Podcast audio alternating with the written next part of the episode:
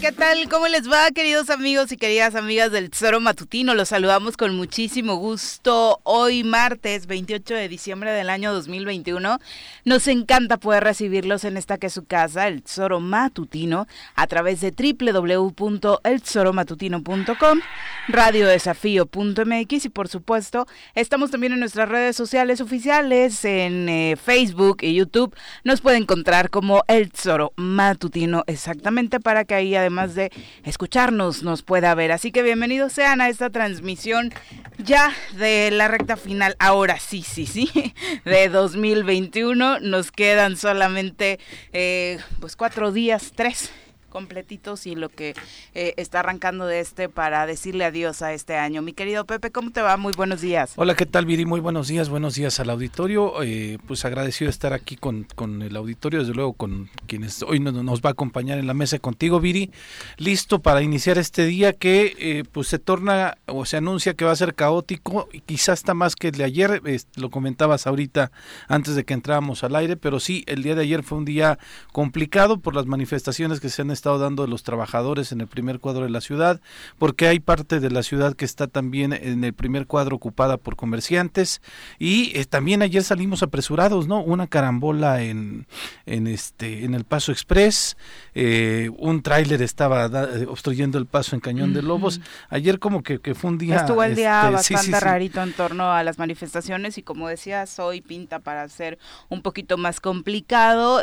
algunos sindicatos del Ayuntamiento de Cuernavaca están anunciando desde ayer que cerrarían incluso el paso express a partir de las 8 de la mañana, eh, tal y como ayer mantuvieron tomadas las instalaciones del edificio de Papagayo, del edificio de Tesorería y además eh, Avenida Morelos junto con las calles aledañas al propio ayuntamiento, como lo son eh, la calle Nezahualcóyotl, por ejemplo. Entonces, tome sus precauciones. La verdad es que de por sí el centro está un poquito complicado de transitar por el tema del tianguis navideño.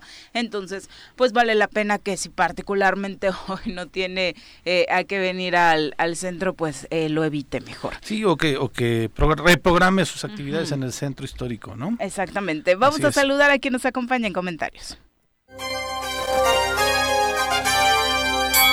Ladies and gentlemen.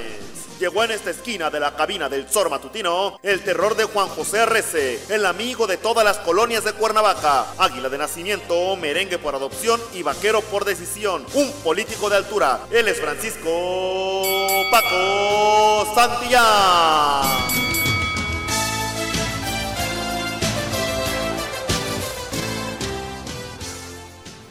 Mi querido Paco, ¿cómo te va? Muy buenos días. Viri, ¿cómo estás? Pepe, al público que nos escucha, ¿cómo está? Muy buenos días. Bienvenido. Bien. ¿Qué tal estos últimos días del año, mi querido Paco? ¿Así te esperabas, por ejemplo, el cambio en eh, pues las diferentes administraciones municipales, ¿no? Que están teniendo obviamente complicaciones importantes. A ver, cada mm. tres años pasa igual, ¿eh? Mm. O sea, es un tema complicado, difícil, no quiere decir que por eso lo normalicemos o quiere decir que por eso esté bien, pero eh, en otros en otros momentos en donde había batuta en el estado, en donde había conducción, eran momentos difíciles porque siempre está el tema de se dejan sueldos por pagar, aguinaldos, mm. los laudos, la transición, eh, el alcalde saliente peleado con el entrante, mm. no te quiero dejar nada, no te digo nada de lo que hay, todavía por ahí sala regional o sala superior puede dar alguna sorpresa en la integración de Cabildo, mm. pues se vuelve todavía más complicado cuando el Estado es tierra de nadie, políticamente hablando, uh -huh. bueno, en casi todos los sentidos, uh -huh. pero políticamente hablando, una nulidad en la conducción que tiene nuestro Estado, por, eh, es terrible la, la, el, la, falta de oficio, la falta de interés, no hay absolutamente nadie en Morelos, no se ven autoridades, no se ve quién aparezca, no se ve quién ponga orden y pues esto complica doblemente el escenario. Y pues desde Brasil están mandando fotitos, fotitos mensajes bonitas, navideños, mensajes ¿no? navideños, uh -huh. este, como lo hizo el 95% de los políticos de este estado, videos sonsos, uh -huh. eh, fotos superfluas de los diputados, de los, del, bueno, del gobernador, uh -huh. eh, del que cobra como gobernador, perdón, y pues en medio estamos todos nosotros, ¿no? Con crisis de todas las, las características que puede haber. Obviamente hay quien se le hace muy fácil cuestionar al alcalde saliente, que tiene una gran responsabilidad desde luego, pero pero pues tampoco hay conducción estatal, tampoco hay un tema de... desde el día uno hubo pleito, por cierto. Desde el día uno hubo pleito, pareciera que le apostaron a si, si la tierra no es mía, prefiero quemarla antes que dejar que tú la gobiernes. Y, y pues así estamos. Porque había una obsesión bárbara, ¿no? En esta recapitulación que podemos hacer ahora que finaliza el trienio, eh, prácticamente eh, esta parte que dices, ¿no? Ojalá y, y, hubieran sido las cosas diferentes, pero desde el día uno...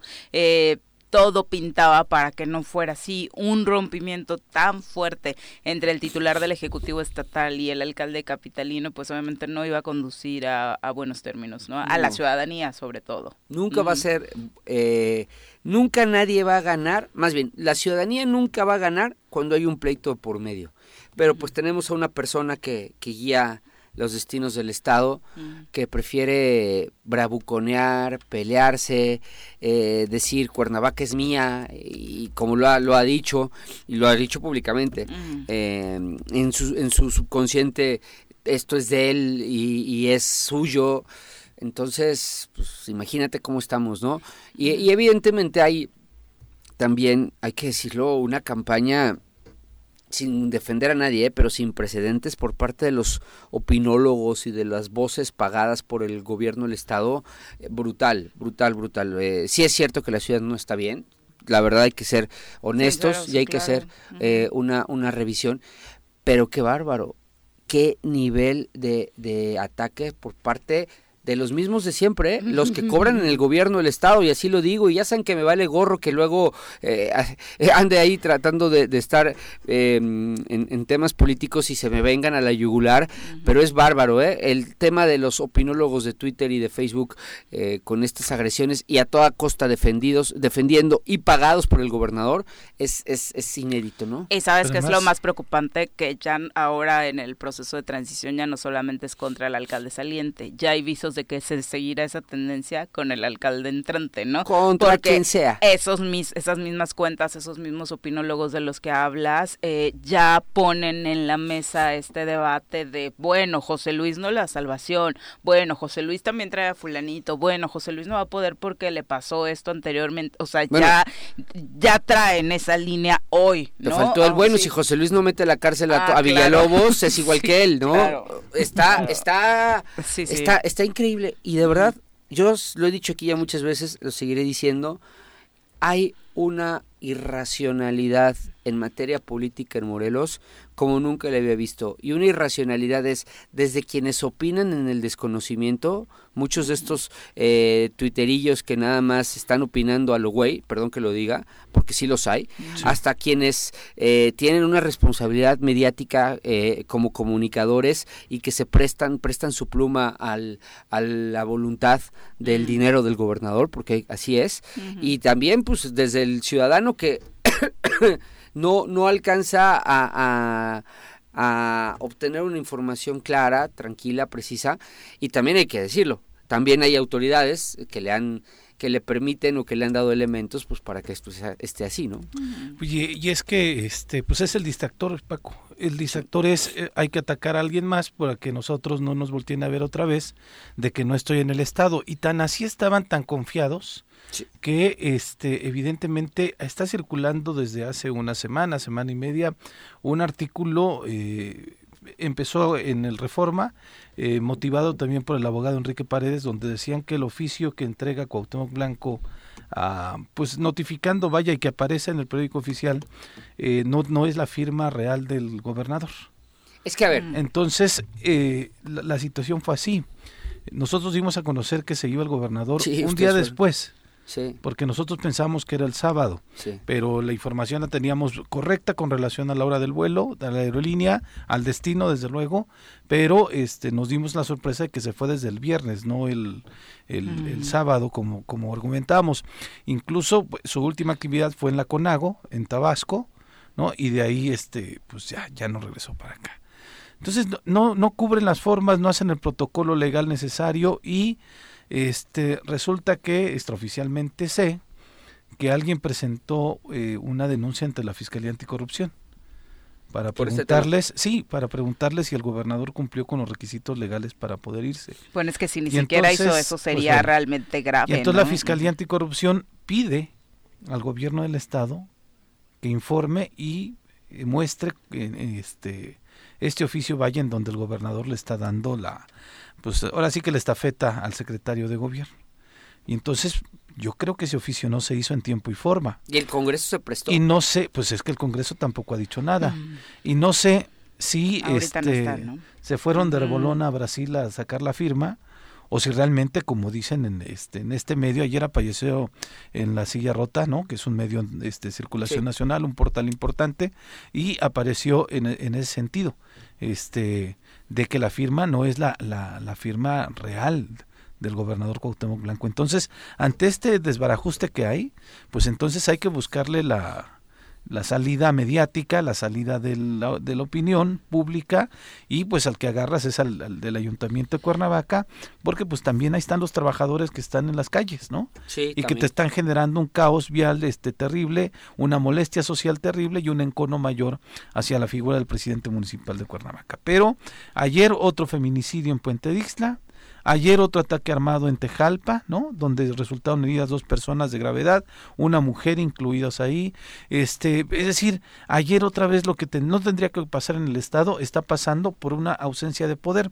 Ayer nada más vimos al secretario de gobierno que apareció en un evento de la CEDESO otorgando algunos estímulos económicos, me parece, para algo, ¿no? Pero no lo habíamos visto. Y también no lo habíamos visto desde antes de que se había ido el gobernador de vacaciones. Sí.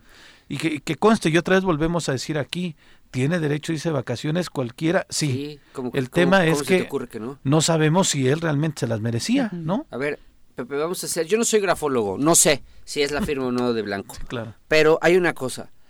Ustedes dan a conocer la noticia este el sábado, más o menos, ¿no? No hay respuesta, no hay respuesta, no hay respuesta. Esto empieza a subir de tono. Luego filtran, no sé quién haya sido, no sé si también fueron ustedes, yo lo vi en otro portal de Twitter, o en otro, perdón, en otra cuenta de Twitter. Filtran la foto de los Del nombres de- de- de- del vuelo y todo esto. Se ve. Y después a alguien se le ocurre decir o pensar, oye, espérame, ¿y si pidió permiso? Porque se va a 15 días o más, se, va, ya sabemos que no se toma vacaciones como claro. tú y yo de tres días que nos alcanza para irnos a Acapulco. Él se va a 15 y a Brasil, o sea, él, él, él es alto pedorraje, ¿no? Él es otra cosa. Él sí tiene dinero para, para trabajar 15, para irse 15 días. Y entonces, a alguien se le ocurre diciendo, oye, pues espérate, ¿y el permiso? No aparece, no aparece. Ah, se tenía que pedir permiso. Sí, ¿no? exacto. Y entonces, de repente, cuando ya esto es escándalo nacional, porque yo lo vi también, ya lo había visto también, no recuerdo si en Silla Rota, en Animal Político o en Reforma, En los tres. entonces alguien dice, ay güey, espérense, manden el oficio en donde él avisa. Pero esto se da una semana después de que ya se había ido. Sí, claro. A ver, explícame una cosa. ¿Por qué? Porque si esto ya tenía eh, un tono de... de, de, de, mm, eh, De que estaba mal algo. de que algo había... mal. Primero, pues, éticamente, híjoles, este cuate se las merece, ¿no? Sí, no, por Oye, el momento hijos, que vive el Estado, la transición, aparte que se va a vivir en los siguientes días. ¿no? Exacto. Insisto, no es porque él sirva de mucho, pero cuando menos cuidas las formas. Oye, va a haber cambios. Ah, oye, son complicados. Oye, ay, go- ay, haciendo pataleas. Es que yo me merezco las vacaciones. No, pero quédate, Gober. O al menos vete aquí a Acapulco, hijo, para que estés a dos horas Un y media de aquí, mexicano, ¿no? ¿no? Este, es- ve- vete cerquita para que por lo menos el 31... De todas 30 formas, en 2022 te vas a ir a Qatar unos días. Seguramente. ¿No? Eh, a estas mismas Sí, alturas. claro. Ah, sí, pues andaba haciendo promoción Por para supuesto que va a anunciar. andar por pues, allá, ah, sí. pues, ¿por qué Ujú. no tomas? Pues él no lo pongas a trabajar en gobernar, que es para lo que le pagan, claro, ¿no? sí, Ahí sí, ponlo sí. el fútbol, que él le sabe. Entonces no, no encuentras lógica del por qué no lo dieron a conocer antes. O sea, o por qué, por qué no se informó, o, por, o, o- o qué piensa, que no se iban a dar cuenta nadie. Pues es que Yo- pensaron que no se iban a dar cuenta. Yo nadie, sé que pero- tampoco es muy valioso, Es que- ¿eh? O sea, No. él está, está exactamente lo mismo, lo mismo. Pero, pero en serio, no, no cree que después de 13, de 15 días íbamos a decir, o de no verlo en ninguna toma de protesta, o de- Oye, ¿y el gobernador? Bueno, es que tenían preparada una campaña como le hicieron en la primera ocasión que se fue a Brasil, que además la negaron, ¿te acuerdas? O Sí. sea, eh, le preguntaron en aquel momento a Sanz y dijo, no, yo estoy en comunicación con él, no está aquí, pero está aquí cerca. Pero eran Y actividades en- privadas, ¿no? Ahora iba a caer entre el Sí, claro. 30 que inician las tomas de protesta de no empezar De a verlo. O sea, no ya ahí claro. iba a ser notable. en la- aquella ocasión tenían y aventaron boletines como si estuvieran trabajando de manera habitual. Hoy se tenía contemplado eso. De hecho, en los primeros días sacaron uno o dos boletines del DIF de la señora Resende, ¿no? En alguna actividad que tuvo el DIF que se la guardaron y querían hacer notar como que el gobernador y ella misma, este, que además ella misma no sé para qué la siguen meten en el sacando ajo, ¿no? por ahí algunos guardaditos, Exacto, ¿no? ¿no? Como has mencionado en otras ocasiones, parece más eh, que el gobernador entrega apoyos del nivel regidor o de nivel Sí. alcalde, con todo respeto. O sea, ayer presumiendo la entrega de un aparato auditivo para que obviamente a cualquier persona que lo reciba y que lo necesite, pues es- debe sentirse con mucho beneplácito, ¿no? Porque le transforma su vida, eh, le da una mejor calidad, pero que el gobierno del estado presume la entrega de un aparato auditivo, Sí, no, no, bueno, es muy es- buen regidor el no. gobernador.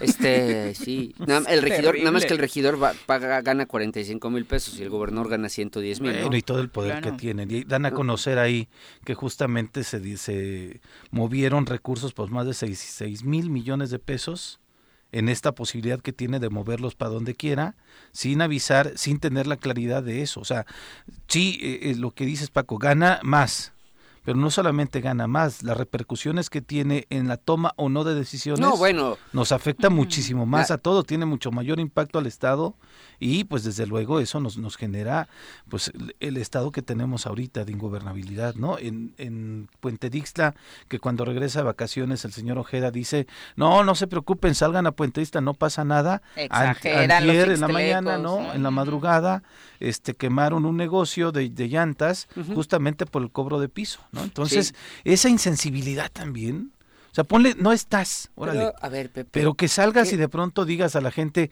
ay, están exagerando casi casi, es, es verdaderamente brutal. A ver, Cuauhtémoc Blanco tiene muchos problemas, muchas ineptitudes y muchas ineficacias. Pero una de las más grandes ha sido el equipo del que se rodea. Eh, una un comunicador social, uno de comunicación social, que se ha peleado con cuanto Dios se le ha puesto encima. Y que sabe, y que sabe muy bien que esto en algún momento se le va a revertir. Se le va a revertir porque, pues porque no puedes vivir peleando, agrediendo, insultando a las personas. Y además, ya sabes que los morelenses seremos todo lo que quieras. Grillos, peleoneros, bravos, etcétera. Pero tontos no somos, ¿eh? Todos sabemos cada vez que sale un videíto de dónde viene. Claro. Quién lo orquestó y quién lo pidió. Luego tienes a cuatro o cinco secretarios que no son de aquí. Que, entre ellos Ojeda, que con broncas te, se saben, eh, te sabrían decir los 36 municipios del estado con muchos problemas. Ya no pides que hayan visto, ahí- Mm. hayan visitado el, el municipio, ¿eh? y eso es pedirles mucho. Y que evidentemente ese desconocimiento de nuestra realidad política abona, no quiere decir que sea una condicionante para mejorar, porque alguien que conoce el Estado no quiere decir Sí, que no lo va a hacer bien. mejor, ya nos claro. ha pasado que no ha sido, pero sí te garantizo que alguien que no conoce el Estado lo va a hacer terrible. Y es el caso de Ojeda. En manos de él estamos. Luego te vas, economía. Es, es, es, es, es una vacilada lo que la secretaria ha hecho en materia Pero empeorando. económica. Cada día peor, cada día peor. Desarrollo social, presumen entregar despensas. No, no me friegues. O sea, una despensa... Despensitas, diría yo, porque aparte son Ni una... siquiera crean que ya- Ni siquiera es que te resuelvan una semanita de, Sí, de claro. la vida, ¿no? Te resuelven un mediodía. Y, des- y te vas. Y te vas a... Y dices... Sí, encargados de despacho, ¿no? En, en- Ah, y en- luego- en Hacienda, en obras públicas. Dime tú, por favor, quién de una notoriedad o, cap- o comprobada capacidad política Mm. acompaña a Blanco. Nadie. Todos dicen, es que Ojeda es una pistola. ¿De dónde sacan eso? El Estado está destrozado. Eso dice Juanji, ¿no? Es el- Eso es- dice Juanji. y le he escuchado dos o tres. mm. Este, y dices, no lo puedo creer. ¿De dónde sacan que Ojeda es una máquina? Es un inepto. Para empezar, esto que estamos comentando, si no hubo nadie con dos dedos de cerebro de frente que le dijera, Sí. oye, tienes ¿Ya que pedir permiso? permiso. para-".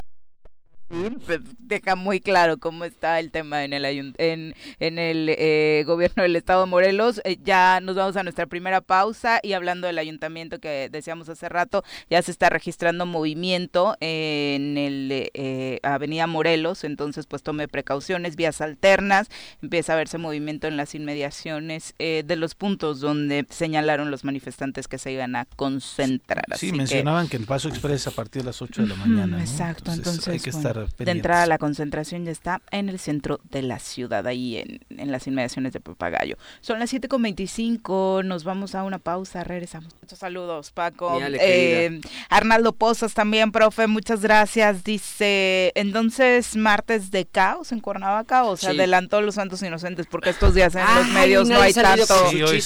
Fíjate que me parece muy interesante a propósito de eso el ejercicio que hace el periódico Reforma en torno a que regularmente pues se prestaba este día de los Santos Inocentes para la broma, para hacer una portada falsa de prácticamente todos los periódicos, ¿no? Salían hoy con una portada engañosita, con algún chiste, con algún tema que decía, ¿será? ¿No será? Y Pero ahora ya no posible.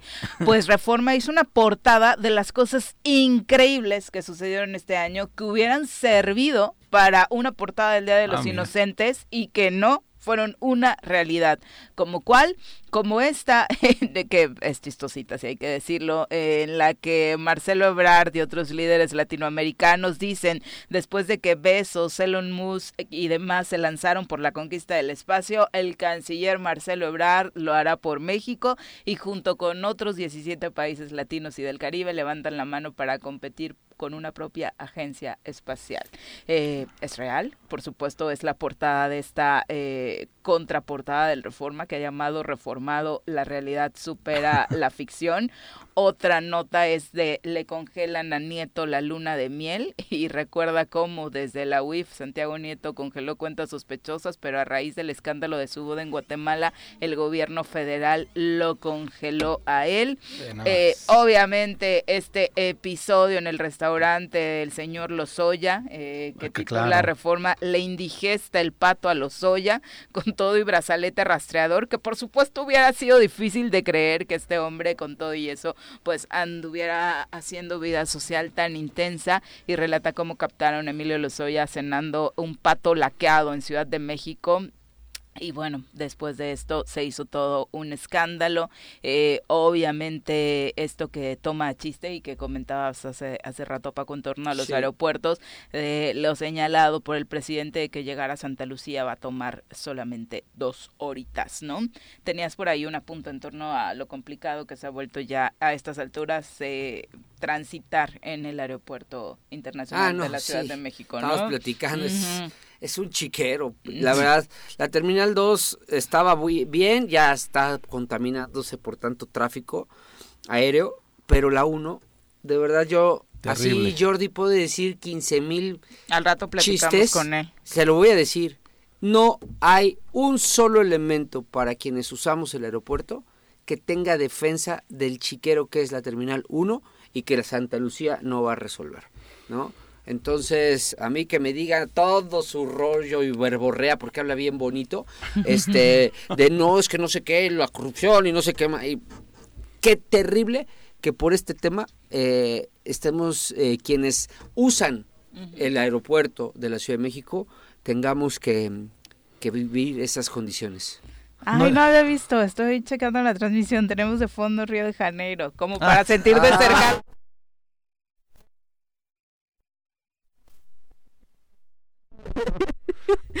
Eh, una gran panorámica nocturna de Río de Janeiro, muy bien producción. Y tu troll, Juan Arrece, dice que no se queje Paquito porque el señor Cuauhtémoc le asfaltó los caminos del campo de golf en Tabachines, así que él no puede decir que no trabaja. Juanji, no juegas en Tabachines. No juego en Tabachines, Juanji, deberías de saberlo. Entonces, yo, no. yo no me meto a esos campos fifís. Esos trolls siempre tienen datos falsos, ¿eh? No les crean, no les crean. Aplícala bien, ¿eh?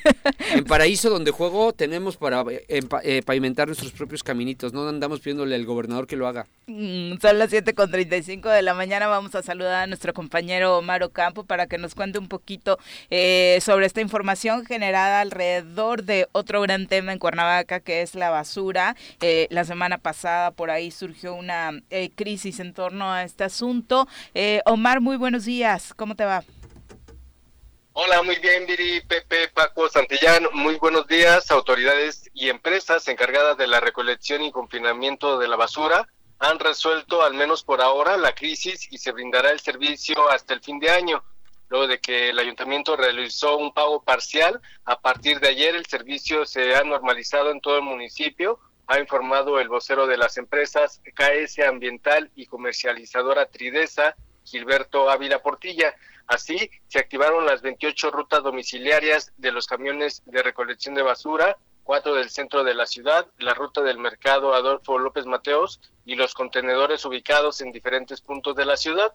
El vocero no reveló de cuánto fue el monto que la administración de Antonio Villalobos transfirió a las empresas para que puedan seguir operando en la última semana del año. Todavía está pendiente, Viri, que la próxima administración municipal el próximo cabildo pues apruebe la continuación de las operaciones de ambas empresas encargadas del saneamiento en Cuernavaca. La información, Viri. ¿Y cómo ha estado el servicio de recolección de basura esta, en este arranque de semana, eh, Omar? Pues hasta ahora no ha habido reportes de que haya retraso, Viri. Incluso desde allá desde temprano, pues eh, se normalizó el, el servicio. Vemos no, no hemos tenido ningún reporte y hasta ahora pues vemos que ya se normalizó, Viri. Perfecto, pues muchas gracias, Omar. Muy buenos días. Buenos días a todos. Un abrazo. Y es que Gracias. Desde, el viernes, Viri, fue cuando amagó la empresa, ¿no? Que iba a dejar de prestar servicio.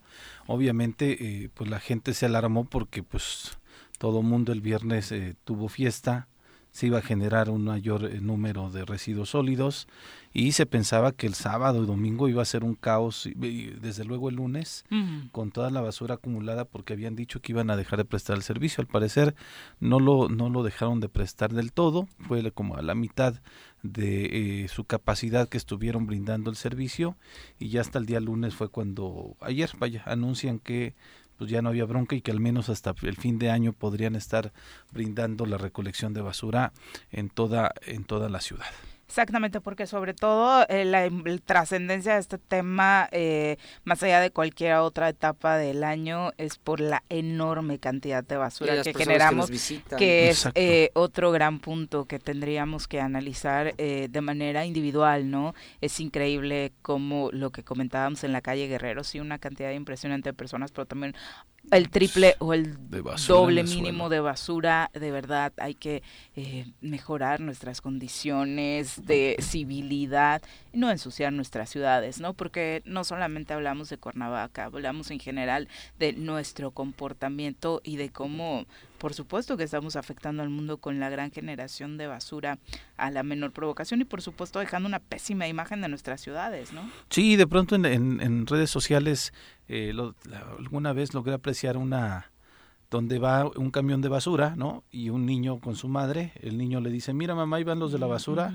Y le dice la mamá, no, los de la basura somos nosotros, ellos son los de la limpieza.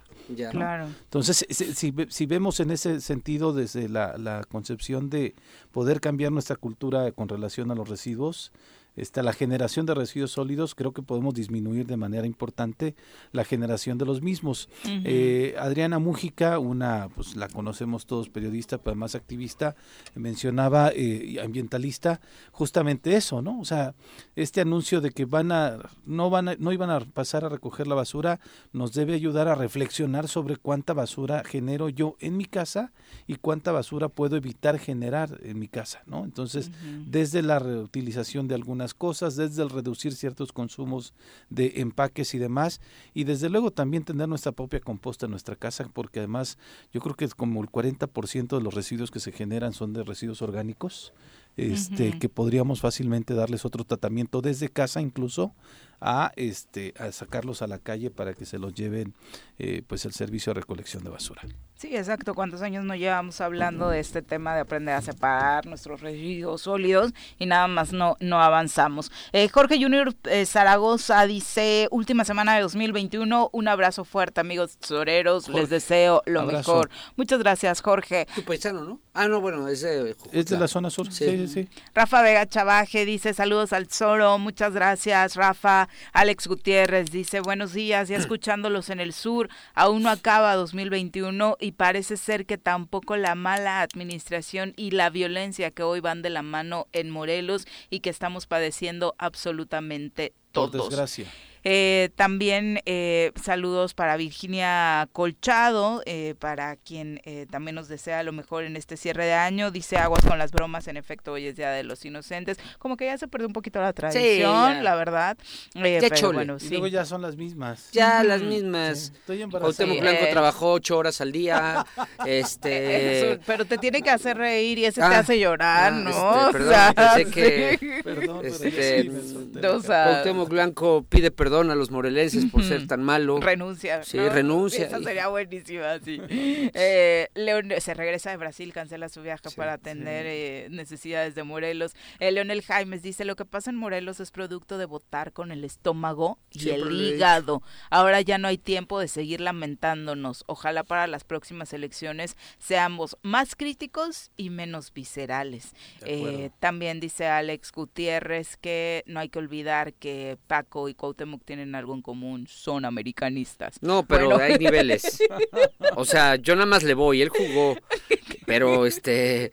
Pero los une esa pasión, no, lo- no lo niegues, no lo niegues. La única vez común con el Celebrarías un gol con él, ¿no? Si La única vez que en un yo hablé. partido, si coinciden viéndolos, sí le das un abrazo cuando mete el gol No. en América. En medio de la La única vez que yo coincidí cordialmente, que hablé cordialmente con Blanco fue todavía no entraba, iba estaba por entrar a la alcaldía de Cuernavaca en 2015 y evidentemente, pues mi chiste fue mi primer chiste para romper el hielo y sabiendo que no le gusta hablar de nada que no sea fútbol, fue fue decir, ¿no? Fue, fue hablar sobre el América eh, y decir que yo también le voy al América. Esa fue mi entrada con él. Pues qué le digo, ¿no? Digo que le digo, oye, Gober, este, pues, ¿cómo ves si hacemos una reingeniería de Zapaco? ¿Cómo ves si la pa- pavimentación o, el- no sé, la red hidráulica? Pues no me iba a entender. Legué y le dije que yo también era americanista. Y su respuesta fue, ¿a poco todavía le vas a ese equipo de mierda? Fue su, su Piojo. despedida. y no le querían hacer su Sí, despedida. sí, sí. Pero esa fue su respuesta. Pero vean nada más, ¿eh? La deslealtad. A lo mejor estaba enojado, Sí, claro. enojado, pero con razón, ¿eh? esa fue Mm. La respuesta que él me dio en ese momento. Y le dije, no, sí, yo le voy a la América estando tú o estando quien esté. Claro. Yo no le voy a dejar de ir a la América nunca. O sea, Pero Aparte este, una cosa son los directivos y otra cosa la institución. la institución. Pero esa fue su respuesta y fue la única vez, además, en ¿Nunca toda mi lo vida. dijiste públicamente? No, no. Es la primera vez que estás... Sí, la primera vez. Porque además, eh, quien nos hace el favor de generar ese acercamiento, porque creo que alguien le dijo, oye, Cuauhtémoc, pues tú ganaste ese día, pero hubo otros cuatro sonsos que ganaron también sus distritos. ¿No sería bueno que platicaras con ellos? Digo, aunque sepa conocerlos, ¿no? Este, muy, una persona que sí le tengo mucho cariño y respeto, que es Lucero Benítez, ella me, me dijo, oye, platica con él. Sí, claro que sí, ¿no? Yo, pues evidentemente, lo, voy, lo digo abiertamente, pues no lo quería nada porque él le quitó por su fama, por las tranzas y lo maquiavélicos de los Yañez, por la maldad de estos cuates, le quitó la oportunidad a una persona valiosísima como es Mari de poder ser la alcaldesa, porque Cuauhtémoc no aparece y Mari gana la elección sin ningún problema, Sí. sí, así caminando, porque había hecho un gran trabajo como diputada federal. Y evidentemente, pues yo sí traigo ese tema. Es obvio, es obvio y lo voy a decir siempre. Bendito Dios, Cuauhtémoc no me ha contradicho con sus acciones. O sea, cada vez que hace algo es más al favor de decir es el peor error que ha cometido Morelos en su historia. Pero bueno, el tema es que eh, me, me, me- sí, sí, evidentemente tra- traigo eso, pero le dije, Lucero, claro que sí, vamos a platicar, vamos a ver qué se puede hacer con él, vamos a ver en qué le ayudamos. Fue una plática, casi no habla, no habla, eh, solo cuando le tocaba el fútbol hablaba, hab- estaba muy enojado con el América. eh, No, pero aparte en aquel momento que iba llegando y de política realmente no tenía nada, nada. idea, ¿no? Luego tratamos de hablar de la selección, este, creo que tampoco ¿Es un tema que le guste? No, no, no hablaba mucho. En 2015 no recuerdo. Es que en aquel entonces sí estaba contento porque Juan Carlos Osorio, de hecho, él era uno de los defensores. De Osorio, ¿verdad? Osorio, porque fue su técnico y lo adoraba. Pero acuérdate que veníamos saliendo del 14, esto fue en el 15, se me hace que Osorio ya no estaba. ¿Quién sustituyó a Osorio? porque Osorio fue a, sí, estaba en las eliminatorias para 2018. ¿Todavía llegó a las eliminatorias después de Brasil? No, es que eh, estaba el piojo en ese entonces. Ah, claro, Osorio dirigió 18, tienes toda la razón. Bueno, total, no, no, no crees que fue así, pero pues esto sale por el comentario de Alex. Pues sí, somos americanistas, pero pero pues hay quienes sí lo queremos con pasión y hay quienes por conveniencia, ¿no? Y de nueva cuenta tu troll, Juanjo Arrece mm. dice, y mercado, Paquito, el dinero del reemplacamiento y todo lo que se roban en movilidad y transporte, eso también hay que mencionarlo. Oye, oye, ¿cree que yo soy vocero de Víctor? O pregúntale a Víctor, ¿a mí qué, Juanji? No, pues ahí está, te digo. Ya le urge regresar a pelear conmigo. mil millones de pesos están ahí que no se saben, desaparecieron de algunos fondos, pero no hay la claridad de dónde, a dónde dispusieron el dinero. Pero dile a Juanji, pues, a ver Juanji, ahí está Víctor, ponle en su tweet, a ver, arróbalo aunque sea para que tenga derecho a defenderse. No tiene redes sociales, ¿no? No sé. no. pero bueno, alguien le platica al, al, su particular o a Escarlo de Fernet, este, o a, o a su comunicación social, ¿yo qué? Vétete con él a ver si en macho. Social? ¿Eh? ¿Quién tiene comunicación social? ¿De movilidad? Ajá.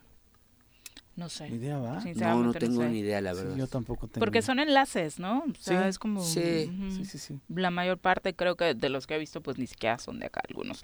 Eh, Cayetano Hipólito, un abrazo. Dice feliz día de los santos inocentes. Raimundo Flores también nos deja muchos saludos. Eh, y por supuesto, hay que reflexionar sobre lo hecho en este 2021. Y parte de lo que dice Leonel Jaimes a manera de conclusión sobre el comentario que hacía hace rato, dice, ustedes como medios también tendrían que colaborar y con la difusión de lo que realmente eh, pasa y dejar de apoyar a gente sin escrúpulos, porque también creo que los medios, bueno, en este caso no solo ustedes, en general, eh, pues no, no deberían hacerle el caldo gordo, ¿no?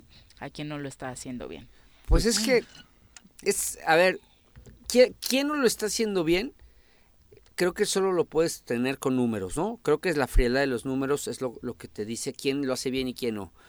Y creo que pues aquí quienes entran, no sé, Juan Ángel, Rafa, ¿no? Ah, eh, como alcaldes, por ejemplo. Pero es que, por ejemplo, cada quien tiene como su perspectiva. Leonel creo que es de Jutepec y por lo que pone también en su comentario no está muy de acuerdo con la administración municipal. Pero, pero Rafa se discrepancias, ¿no? Ese es lo duro, lo duro de la, de la, o sea, no es de que, eh, no es de que haya perdido, o sea, que haya ganado y luego pierda o no, pues el tema de Rafa pues es que ganó su reelección y la ganó con relativa tranquilidad. Sí, claro. La verdad es que entonces pues esa frialdad de los números te dice, yo sé que puede no gustarle mi comentario, pero ahí está, ¿no? Ahí está. Yo estoy seguro que ahorita sacas a Blanco a ver si se podría reelegir o siquiera somételo a un tema de revocación de mandato y, se va. y se va. Te lo garantizo. Aunque consulta mi tops que ya lo tenga ya eh, increchento. sí. pero le costó una feria, ¿eh? Sí, sí, Pisa pagó Aparte creo que incluye toda la familia, ¿no? Porque justo la presidenta del DIF, bueno, no es presidenta del DIF, tiene otra secretaría, Mariana Rodríguez de Nuevo León, compartía una publicación en torno a las, entrecomilladas, primeras damas más sobresalientes del país. Ella obviamente aparece en primer lugar, pero en esa misma consulta Mitowski, Natalia Resende está en quinto lugar en el país, ¿no? No, no se emocionen. La señora, es nuestro respeto, eh, tiene escándalos. y, estamos hablando acá en torno al trabajo que se hace en el DIF, y no, ella como persona. ¿no? Una cosa es que ella sí trabaje y desquite, si es, no, no tiene sueldo honorífica, pero eh, en teoría. Pero una cosa es que ella eh, se le vea trabajar y otra cosa es que sea una primera dama querida.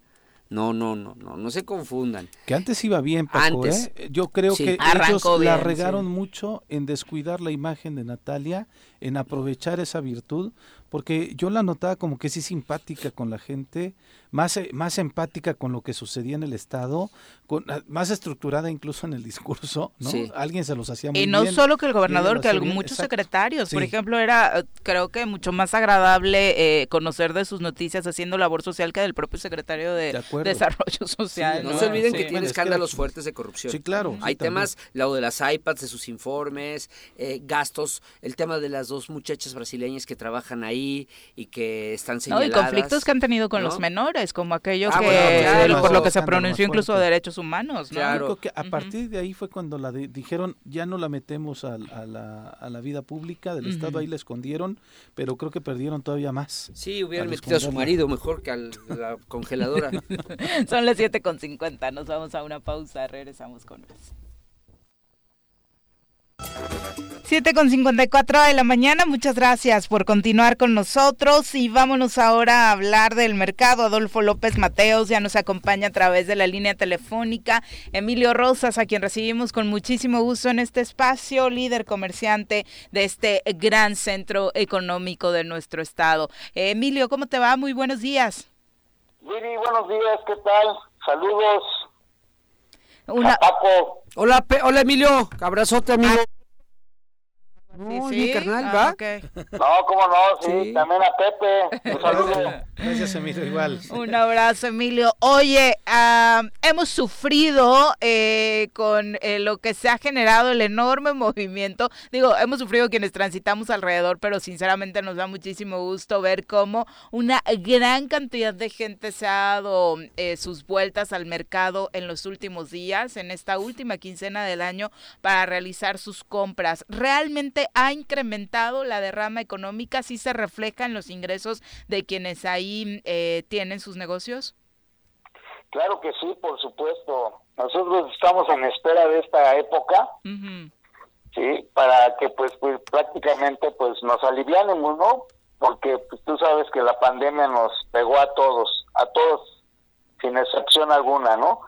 Pero bueno, eh, gracias a Dios sí se incrementaron las ventas, por supuesto todos hemos ganado, que desafortunadamente pues ahora sí que este algunas eh, cosillas así ahí de tránsito pues nos aplaca a todos y a cada uno de los que pasamos por el mercado. Mas, sin embargo, creo que hoy en esta ocasión se coordinaron bien la, este, la policía de tránsito, porque he estado al pendiente sobre este tema.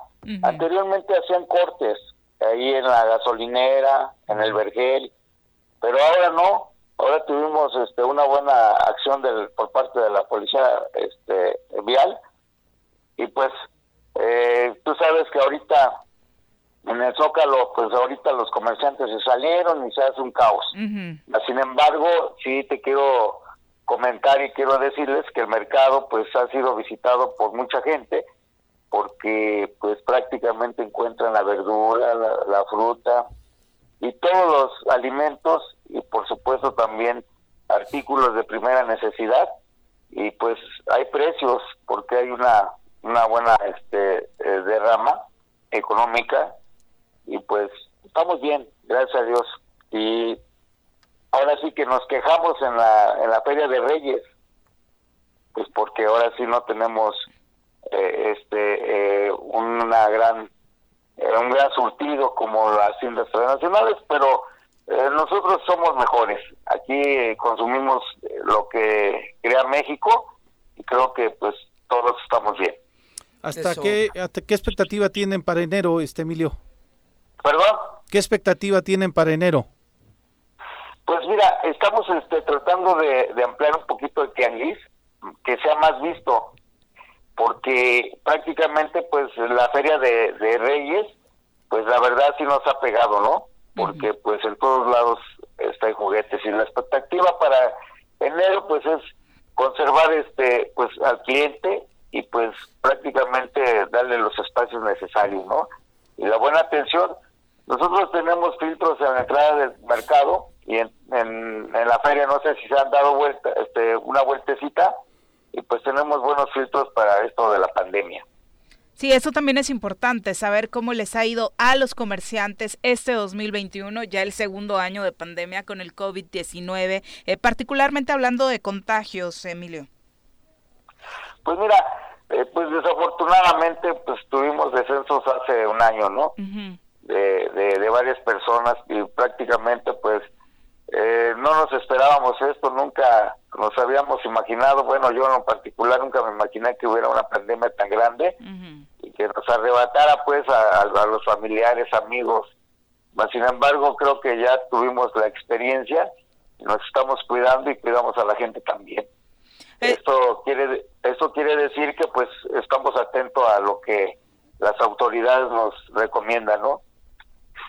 Sí, que eso es importantísimo, por supuesto. Y ya en la antesala del cambio eh, de administración municipal, ¿han tenido acercamientos eh, sobre algún plan, esto que, que pasan y pasan administraciones y no logra aterrizarse sobre una real modernización del Adolfo López Mateos? ¿Se han sentado ya con el equipo de Uriostegui? No, fíjate que todavía no, pero creo que trae un buen proyecto. Y pues este el licenciado pues siempre ha, sido, ha sido este, una persona eh, que entiende, que, que le gusta pues hacer las cosas eh, en común acuerdo con los comerciantes, porque ya tuvimos la oportunidad de sentarnos cuando él fue procurador y le interesó el mercado. Y, y pues ahorita yo creo que va a entrarle con muchas ganas y pues esperemos que, sea atento para el mercado, ¿verdad? Porque hay buen proyecto. A estas alturas, ¿cuáles podrías decir que son las principales necesidades del Adolfo López? Pues yo creo que lejos de una manita de gato al mercado, pues ponerle más atención a, todos los servicios, ¿no? Porque pues tú sabes que ya tiene 57 años este mercado y pues se ha deteriorado todo lo que es la tubería interna de, de nuestro mercado y pues por supuesto también ver lo que es la tubería de, desagües porque pues ha pasado años y pues prácticamente ya está deteriorado, ¿no? Nosotros nos hemos encargado de hacer cambios en nuestros locales y también con la participación, bueno, ahí está Paco Santillán, se dio una vuelta en aquella entonces cuando hubo por ahí un movimiento de tierra. Sí. Entonces se apoyó apoyó mucho a, los comerciantes cuando él estuvo en una este, situación ahí como el trabajo, ¿no? Sí. Entonces, este, creo que aquí el, licenciado Urostegui va a tener que estar sentarse con los líderes y comerciantes. Oye, el tema de las bóvedas, ¿cómo va? Pues mira, este, apenas estuvimos en la universidad se hizo una firma de convenio para que la universidad se hiciera cargo de, pues, ahora sí, la, atención a esa bóveda, ya que está deteriorada y está fracturada por dos incendios grandes que tuvimos. Sí. Pero bueno, ya le están echando ganas. Pero ahí en ese caso, Emilio, ¿quién, quién se hace cargo? La universidad hace el proyecto, etcétera, pero ¿y quién, ahora sí que quién paga?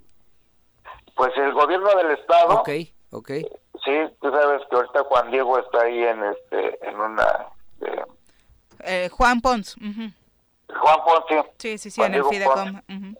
Entonces yo creo que este eh, apenas fueron ayer, ayer fueron a hacer un recorrido y ya está la firma para el, este el empiezo para el próximo año, en enero este, precisamente, para que se inicie la este la obra, pues, sin afectar al comerciante.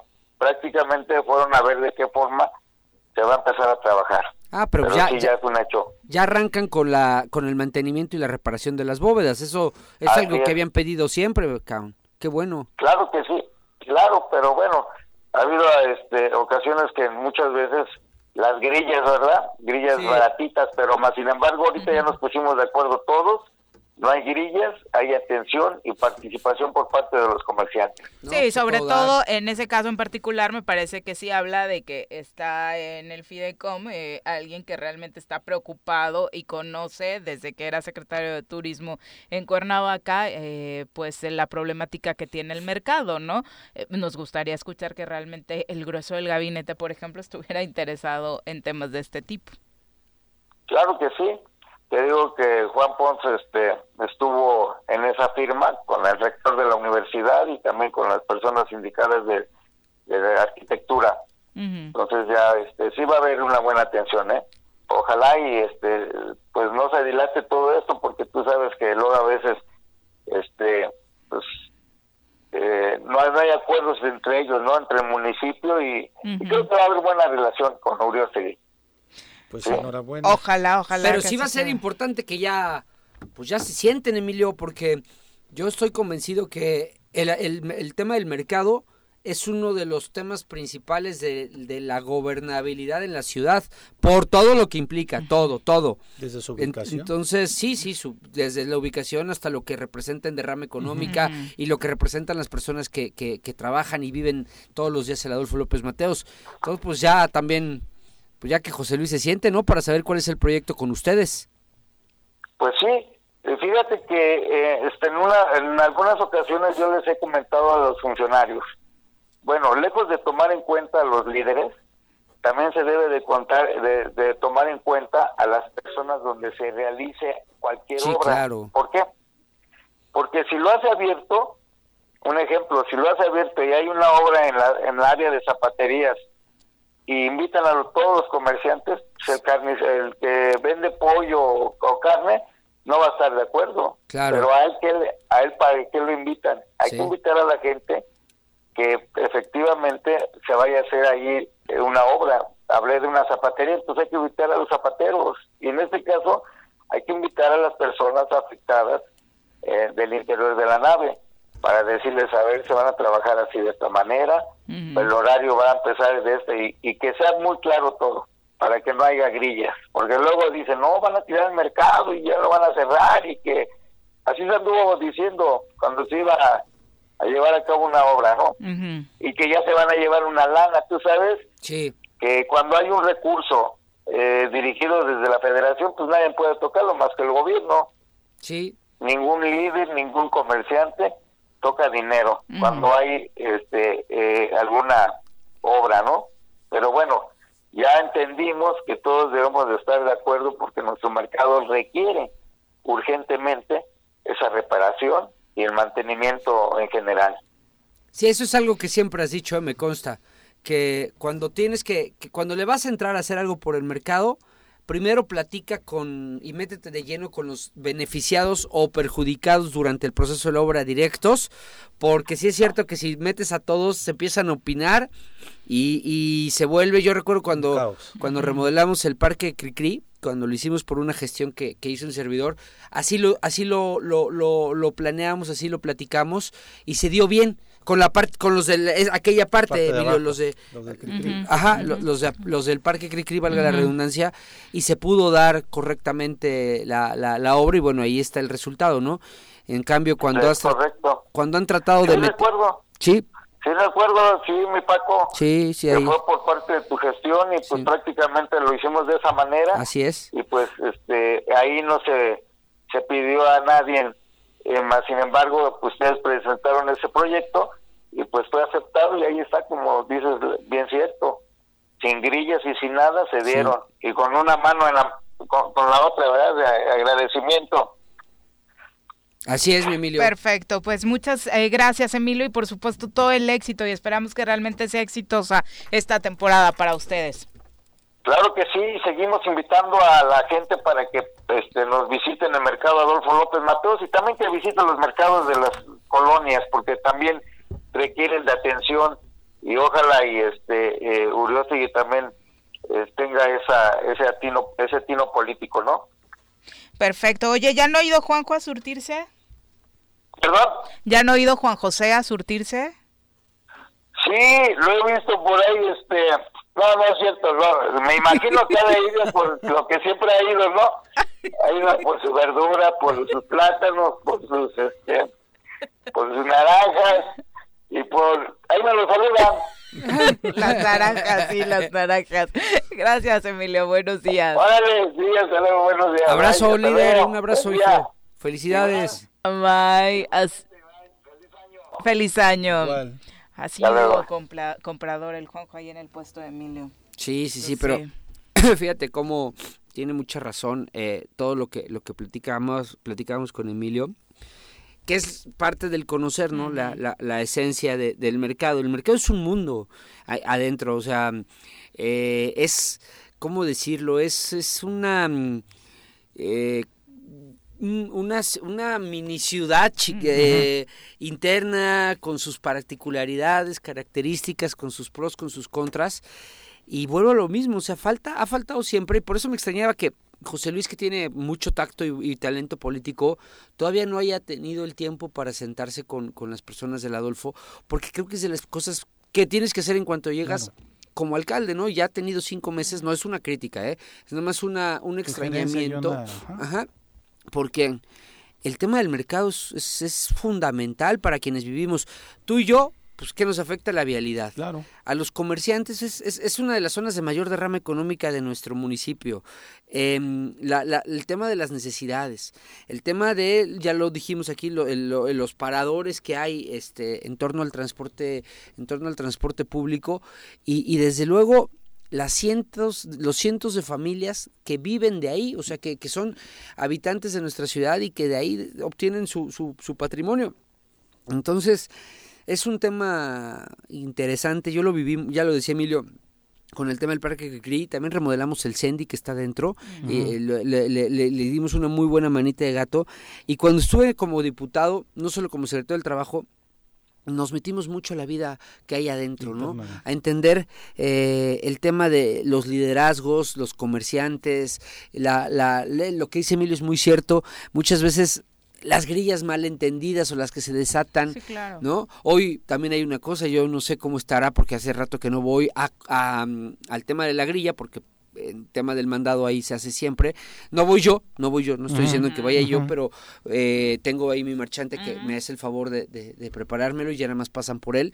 Pero pero entender también ahora el mercado sin Juan Jaramillo, claro. ¿no? Que fue importantísimo. Importante, Ajá, claro. podrás quererlo o no, podrás eh, sentir o no lo que le haya pasado, pero Juani era una referencia dentro de, del mercado, ¿no? Entonces sí. hay que conocer todas esas particularidades. Sí, y, este, y, y, Emilio que se ha consolidado con este liderazgo por muchos años también. ¿no? Ya muchos años, efectivamente. Eh, te puedo decir que los liderazgos del mercado se dan también por zonas, uh -huh. eh, o sea, lo que él bien dependiendo decía. del giro. Exactamente, ¿no? dependiendo de dónde estás ubicado.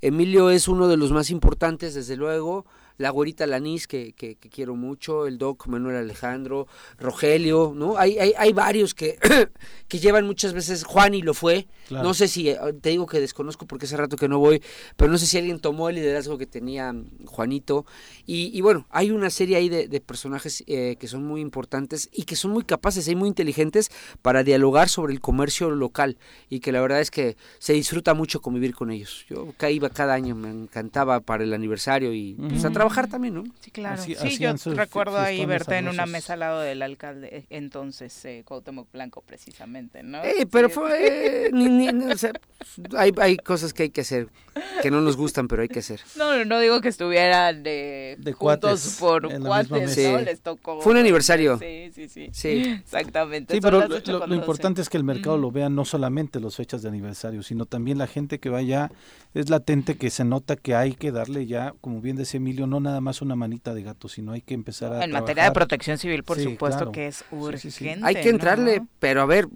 otra vez, los diputados ahí son importantísimos, tienen que etiquetar recursos para que se haga obra pública, porque qué bueno que lo haga Juan Pons uh -huh. a través de, uh -huh. Fidecom. de, Fidecom. Me parece extraordinario y, y qué bueno su sensibilidad. Pero todo el mundo se llena, cada año todo el mundo se llena, ay mi mercado, ay cómo quiero el Adolfo, ay yo conozco el Adolfo desde que era niño y me iba a cargar las bolsas a mi mamá. sí, yo también, pero quien ha hecho cosas tangibles por el Adolfo. Eso es lo que me encantaría. Que lo, que lo conozcan y que hayan hecho algo, ¿no? Uh -huh. Porque hoy hay dos diputados de Cuernavaca que no los veo que no los veo meterse mucho al, al tema del mercado, ¿eh? Uh -huh. Insisto, sí, yo no lo traería a colación si no fuera porque pues porque todos se llenan la boca de decir el Adolfo, cómo lo uh -huh. quiero y cómo lo amo, ¿no? Se demuestra con hechos. Claro. Sin duda. Son las 8 con 13, vamos a pausa, volvemos. 8 con 17 de la mañana, gracias por continuar con nosotros. Eh, abrazo para quienes siguen alimentando la transmisión con sus comentarios y por supuesto, básicamente, eh, algunos de los comentarios en torno a lo que sucede en nuestro estado es insistente, como lo dice Fernando Rivas eh, en torno a que la situación al final del día es responsabilidad de, de, Andrés Manuel López Obrador por proteger a quienes pues acá nos están gobernando, ¿no? Ese, uh -huh. yo creo que ese va a ser el gran estigma, Juanji, prepárate para trolearme. Uh -huh. Ese va a ser para los morelenses uno de los grandes estigmas que se van a, a, a quedar ahí el, eh, hacia Andrés Manuel. El queriendo tanto al presidente en Morelos, uh -huh. ¿por qué nos hace esto? O sea, ¿por qué la defensa ultranza de una persona floja, que no trabaja como él, que no tiene sensibilidad social como él, que le valemos pa pura pa puro gorro, eh, que no, no, no le interesa absolutamente nada. Y yo ahí me quedo con lo que un día le leí a Carlos Ursúa, que fue su secretario de Hacienda. Escribía que el problema del presidente es que absolutamente todas sus decisiones, todos sus pensamientos y todas sus acciones son encaminadas a elecciones. El presidente vive en elecciones, ama el tema electoral porque en donde pues, es ampliamente popular y, bueno. Y tiene experiencia. Y tiene, bueno, entonces, eh, entonces cuando todas tus decisiones las basas en materia electoral, tienes lo que pasa en Morelos. Evidentemente, Blanco no es una persona ni mucho menos querida en el Estado. Eh, nunca se va a poder quitar esa aura de, fama pública de, que, que, que, lo rodea y que evidentemente, bueno, a mí que me parece lo peor que le ha pasado a Morelos. Lo veo e inevitablemente no dejo de recordar lo que hizo con el América y la selección y no dejo de decir, ay, es Cuauhtémoc, ¿no? Este, ¿no? Cuando, cuando lo veo y después me acuerdo, sí, el peor gobernador de la historia. Entonces, pero sí, sí me sigue, sí, sí, sí, sí me sorprende. Y esa aura que tiene, en Morelos no le ayuda al presidente, pero en el resto del país sí. Entonces, pues esas son las razones por las que López Obrador eh, sigue apoyándolo, pero, y en el, pero algún día pues el morelense tendrá que, que ser una autocrítica y decir, ¿Por qué nos hizo esto, presidente? Exacto. Eh, Paco Carzu también a través de Facebook dice, buenos días, no crean todo lo que les prometan o comenten hoy, aguas mis inocentes, porque prácticamente así nos agarró el que cobra como gobernador y anda a gusto en Brasil, seguramente buscando su estancia cuando salga huyendo del hermoso estado de Morelos. Ay, sería muy obvio si se va para allá, ¿no? No creo que sea el destino de huida. 8 con 20, vamos con la doctora Brenda Valderrama, que ya se encuentra en la línea telefónica. Doctora, ¿cómo te va? Muy buenos días. Muy bien, Virim, ¿cómo está Paco Pepe? Buenos días. Hola, doctora. Muy bien, doctora. ¿Y tú? Bien, bien, bien, pero pues este pues en coincidencia con lo que hemos comentado estos últimos días, mis próximas participaciones serán vía telefónica, también hay que cuidarlos a ustedes, hay que reducir el número de visitas a la a la cabina. Mm. Así que este, en ese sentido, pues estaremos comunicándonos eh, por vía telefónica, que felizmente mejoró mucho de mis primeras participaciones, así que esperamos que no haya problema. Sin ningún eh, problema, doctor, al contrario. Pues eh, más, eh, más que nada darles la situación como, como vamos. hay muchas muchas respuestas. Los en Estados Unidos se cancelaron miles de vuelos alrededor de la fecha de Navidad, más de dos mil vuelos por, por para tratar de, de reducir la velocidad de transmisión del virus en Estados Unidos y están empezando a, a, resentir niveles críticos de ocupación hospitalaria y eso pues ya saben ustedes que es el punto más débil de la cadena. Mm. Eh, la enfermedad en esta variante cambió de síntomas, eso también lo habíamos hablado, pero no está de más recordárselo. Parece que ya no viene asociada ni con fiebre ni con pérdida de olfato y gusto, sino más bien es un cuadro de gripe, de resfriado eh, catarro, este, ardor de garganta, un poco de tos, pero ya no es ya no es el cuadro respiratorio pulmonar, digamos, es un cuadro más más catarral. Eh, de todas formas, pues hay que cuidarse. Los casos que estamos sintiendo ya en la localidad, eh, pues empiezan a, a, dispersarse a través de los aviones, a través de los turistas, y es muy importante pues tratar de reducir al mínimo la exposición. Están, eh, desafortunadamente no se están haciendo pruebas, hay un subregistro muy importante y será yo creo que hasta enero que se restablezcan los servicios de salud, que sabremos en realidad la magnitud del contagio. Pero por lo pronto, eh, pues eh, en redes sociales empiezan a detectar ya los los, los declaraciones de, casos positivos y también los muy muy pocos análisis que se hacen nos indican va aumentando la proporción de Omicron versus Delta, que era lo que se esperaba. Así que hay que aguantar un poquito más, una semana más, y tendremos datos más fidedignos. Y eso, eh, sin duda, nos plantea el verdadero reto que vamos a tener el próximo año, que es cuidar la salud. Eso, eso va a ser lo más difícil porque al mismo tiempo que estamos pasando una crisis sanitaria eh, sin, sin precedente en la historia de la humanidad, tenemos un problema de abasto de medicamentos. El INSABI solamente pudo colocar el 50% de las claves en la última licitación que realizó. Es decir, solamente el 50% de los productos que necesitaban ser surtidos en el 2022. Y eso impacta todo, porque el sector salud en México es el principal distribuidor de medicamentos y, consumidor, el principal comprador. Si el sistema público no compra medicamentos, tampoco hay en las farmacias, porque digamos que, que se, se atora el motor que, que, que detona lo que es la economía de la salud. Si no hay compra pública, no hay distribución tampoco en farmacias. Entonces vamos a caer en este problema de que aunque queramos comprar los medicamentos por fuera del hospital público, no hay abasto. Entonces hay que estar muy atentos, hay que cuidarse mucho porque la mejor forma de cuidar la salud es no enfermarse. Entonces, ante todo, prevención y no menosprecien COVID, aunque sea un cuadro leve, sigue siendo una enfermedad inflamatoria, no respiratoria. Entonces puede tener secuelas. Cuídense mucho y les deseo unas felices fiestas. Doctora, uno, de los principales eh, temas y preguntas es cómo me voy a enterar si es Omicron o no, eh, si doy positivo en COVID-19.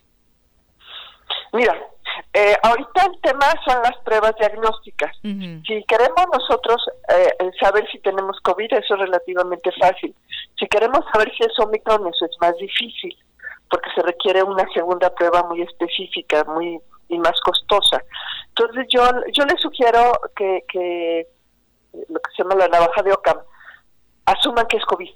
¿Sí? Pero te voy a decir... persona que presente síntomas asuman que es COVID, aísle, aíslese y reporte a la gente con la que estuvo para que a su vez aísle. Pero, pero doctora, te voy a decir qué, está, qué, qué me ha pasado en estos días. Eh, de dos semanas para acá, yo creo que yo me he hecho dos pruebas de COVID. Mi mamá mi, mi mamá con un cuadro gripal fuerte, este, ¿sí seguimos? Sí, sí, sí, ah, con un cuadro gripal fuerte, también eh, los papás de unos amigos igual con un cuadro gripal fuerte porque también hay que decir que estamos en la época en donde los, los, catarros y, y, los más fuertes más de lo normal están a la orden del día y te lo digo es que no hay catarros es que el asunto es que no hay catarros mm. COVID desplazó otros virus pero el año pasado ni siquiera hubo influenza. Sí, no. Hay un hay un tema de ecología de virus que, que, que se hace pensar que la gran mayoría de cuadros gripales en este invierno van a ser COVID, igual que fueron el año pasado. Quizá un poco menos, a lo mejor el 90, pero el año pasado fueron el 100, no hubo influenza. Sí. ¿Sí? Entonces, este año nosotros, eh, eh, en este sentido, eh, lo mejor es si tienen cuadro gripal, pensar que es COVID y aislarse, para que no gasten de más en pruebas. Y lo más importante es este, restringir el número de, contactos con otras personas, porque va a ser de nunca acabar. Eh, ya, este, por ejemplo, Abbott sacó una prueba rápida específica para COVID, pero cuesta cinco mil pesos el paquete de 10 pruebas. ¿Sí? Ya lo puedes comprar, ya está en el mercado. ¿Sí? sigue siendo más barata que la prueba del laboratorio. Pero otra vez, este, no todo el mundo puede estar haciéndose cinco mil pesos de pruebas cada que alguien le da gripa. Lo mejor es asumir eso, que tienes COVID y aislarte, porque no va a ser un cuadro grave, hay que estar atentos y todo, pero, pero el cuadro de Omicron es leve. Sin embargo, el contagio es muy alto.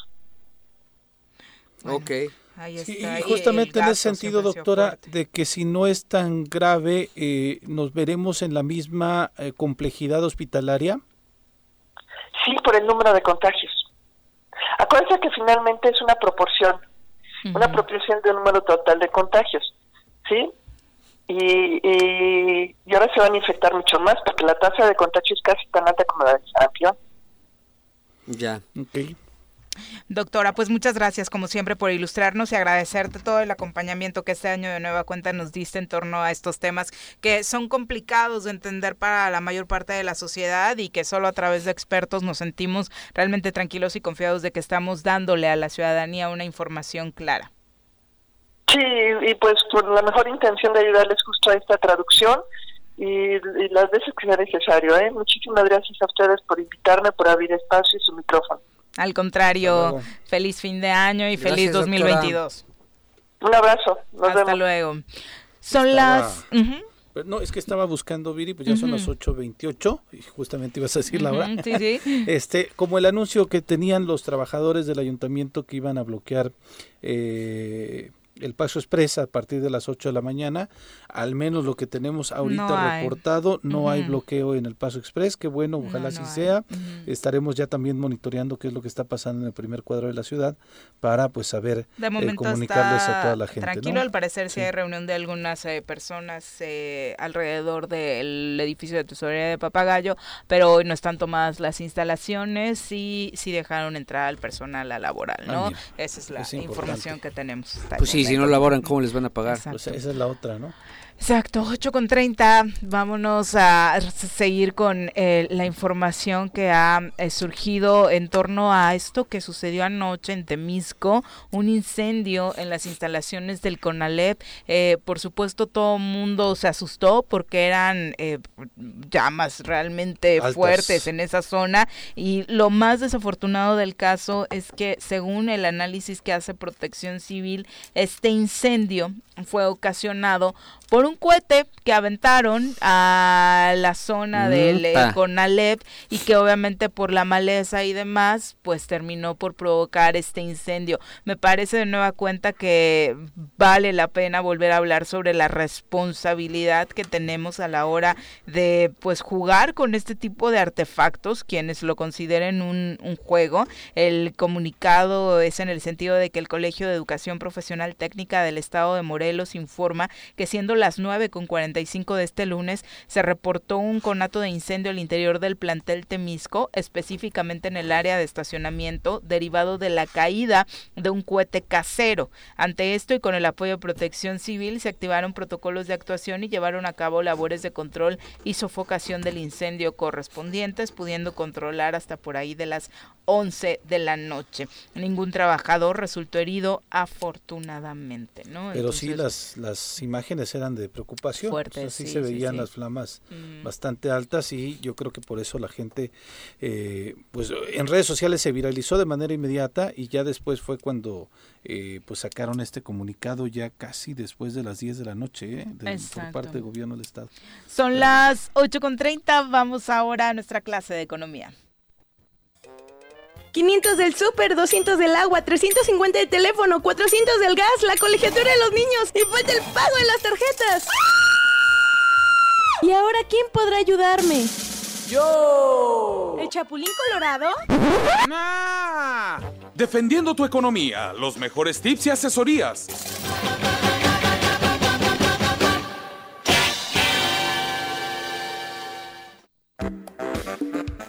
Querido Gerardo, ¿cómo te va? Muy buenos días.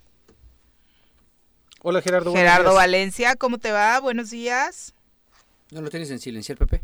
No. Eh, o tal vez en Gerardo. Ahí estamos, Gerardo buenos días. No, no tenemos éxito con eh, Gerardo Valencia para ver si podemos eh, retomar precisamente la comunicación para hablar de asuntos relacionados con economía, que ya saben que pues es un experto, nuestro querido Gerardo. Eh, por lo pronto, platicar de qué es lo que ha estado sucediendo con el tema de la migración, cómo vamos a cerrar 2021. se rompió récord de capturas por parte del Instituto Nacional de Migración en este año. Entre enero y noviembre el gobierno de México detuvo a poco más de un cuarto de millón de migrantes. De esta forma, el 2021 es el año con más extranjeros presentados ante el Instituto Nacional de Migración. Esto obviamente provocado por las caravanas de centroamericanos que están recorriendo el país. De acuerdo con datos de la Policía Migratoria de la Secretaría de Gobernación, fueron detenidas 252.526 eh, personas migrantes, la mayoría, eh, 108.400 448 provenían de Honduras. En este año se destaca además la detención de 18.235 haitianos, así como 2.035 migrantes provenientes de Brasil, 2.246 chilenos, de los cuales, de acuerdo con diversas autoridades, la mayor parte eran hijos de haitianos que se habían desplazado a esos países. Es decir, básicamente todo el grueso viene de Honduras y de Haití es de verdad terrible la crisis migratoria que se está viviendo en el mundo y en esta zona de... Aquí había una triste historia de unos 40 migrantes haitianos que, dejaron, votados, votados afuera del Instituto Nacional de Migración, no tenían para comer y algunas personas de manera solidaria estuvieron acudiendo a... Sí, pues ahí están, la casa está frente al Instituto Nacional de Migración y sí hay ahí también una... se ve mucho movimiento permanentemente y sí hay como una solidaridad, una cuestión social para salir y de repente llevarles algo de comer, porque sí se ve luego en condiciones bien tristes. Sí, porque y, además eh, seguramente muchos de ellos eso, tratando de buscar una entrada de, dinero y demás, la verdad es que en el centro de Cuernavaca, por ejemplo, ya en dos negocios eh, semifijos, eh, sí me ha tocado ver atendiendo a dos chicas eh, ah, que pues por su obvia apariencia física y, y después platicar un poquito con ellas, sí, este, vienen de estos, de estos países y desafortunadamente quedaron en estas condiciones votados, porque no se puede decir de otra forma, por gente que no tiene ni escrúpulos, porque aparte de sacarles una muy buena lana, pues los dejan tirados eh, donde se les ocurre, ¿no? Son las 8 con 34 horas y está Gerardo Valencia en la línea telefónica. Gerardo, ¿cómo te va? Muy buenos días. ¿Qué tal, Viri? ¿Cómo estás? Pepe y al amable auditorio y tus invitados. Un gusto y un placer saludarles antes de este término del año. Gracias. Igualmente, Gerardo, cuéntanos, eh, ¿va a ser asesoría hoy para arrancar 2022 o un resumen de lo que aconteció en 2021 en materia económica? Pues fue un año difícil y antes del 28 de diciembre, pues hay que decir las cosas para que no se vayan a malinterpretar que de pronto sean bromas. Eh, no, la situación es complicada sobre todo por dentro del ABC de lo que es los fundamentos de la economía. El fenómeno de la inflación es muy importante para poder mantener un poder adquisitivo que permita a las personas pues consumir lo necesario pues para mantener una calidad de vida la cual se ha visto mermada por estas por este fenómeno que ha escalado ¿no? Y sobre todo en los últimos meses. Estamos casi por llegar a 7.5 o al 8% de la inflación. Eso en cifras oficiales, pero lo más lamentable es lo que se ve en los mercados, lo que se ve en los súper, donde los precios pues tienen una escala yo creo que un poquito más elevada de lo que nos informa el gobierno. En ese sentido, pues hay preocupación por parte de las finanzas públicas, pues lo que ha salvado un poco eh, el gasto del gobierno, pues ha sido el, precio del petróleo, que históricamente es el que nos ha eh, salvado en, en, varias ocasiones de caer en una situación de déficit que no se pueda controlar y que podamos acudir a la deuda pública. La otra variable importante que hay que mantener este, en atención para la toma de decisiones empresariales, pues es el tipo de cambio que está muy relacionado o correlacionado con el fenómeno de la inflación. ¿Qué va a hacer el gobierno o qué está haciendo el gobierno para controlar la inflación y al mismo tiempo impedir que el tipo de cambio se dispare porque eso aceleraría más el fenómeno de la inflación? Pues es subir la tasa de interés, la tasa objetivo, que casi está al el 6%, 5.50, el 6%. ¿Y por qué las familias, las empresas y hasta el propio gobierno debe tener mucha atención en esta variable? Porque es el precio del crédito. Algunos también dicen es el precio del dinero, pero en este sentido, cuando hay problemas de capital de trabajo por parte de las empresas, cuando hay problemas de liquidez por parte de las familias, pues muchos acudimos al crédito. Y esta señal nos está indicando que el crédito va a ser caro, entonces hay que tener precaución, aunque nosotros ahorita al final del año estamos recibiendo un dinerito extra, lo más recomendable es guardarlo y no utilizarlo como un aval para poder solicitar crédito porque el siguiente año sin duda esa tasa objetivo va a crecer por lo menos un punto porcentual más y por lo tanto el crédito va a ser más caro y cuando lo contratamos a, a renta variable pues ese se va a incrementar y va a afectar nuestro poder adquisitivo. Entonces estamos viendo cómo desde varios frentes pueden afectar nuestro poder adquisitivo, pero si nosotros vemos esos indicadores, pues podemos tomar decisiones precautorias, que es lo que más podemos aconsejar hoy día a las empresas, al propio gobierno y a las familias. Precaución porque el dinero va a encarecerse, precaución porque la inflación puede seguirse disparando y el tipo de cambio puede provocar más presiones inflacionarias. Ese es en el ámbito de los indicadores fundamentales de la economía, Viri. Oye, también eh, desde luego se viene un alza en la gasolina. Decían que en enero podríamos tener el precio más alto de la gasolina.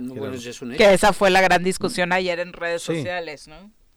Sí, de hecho, el gobierno trata de amortiguarlo un poquito con la compra de la refinería, ¿no? Sí. Pero la realidad, la realidad es que ante el tipo de cambio y nosotros que está creciendo, que se está devaluando, que se está depreciando, como lo conocemos en el lenguaje técnico, nosotros importamos más del 80% de la gasolina que consumimos. Entonces, al depreciarse nuestra moneda, es más caro lo que vamos a recibir.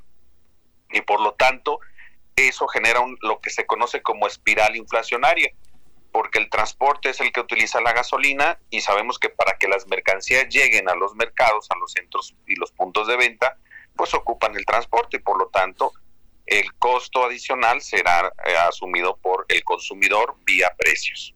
Y por lo tanto ese es el otro indicador eh, muy cerquita del consumidor que, que se va a ver afectado.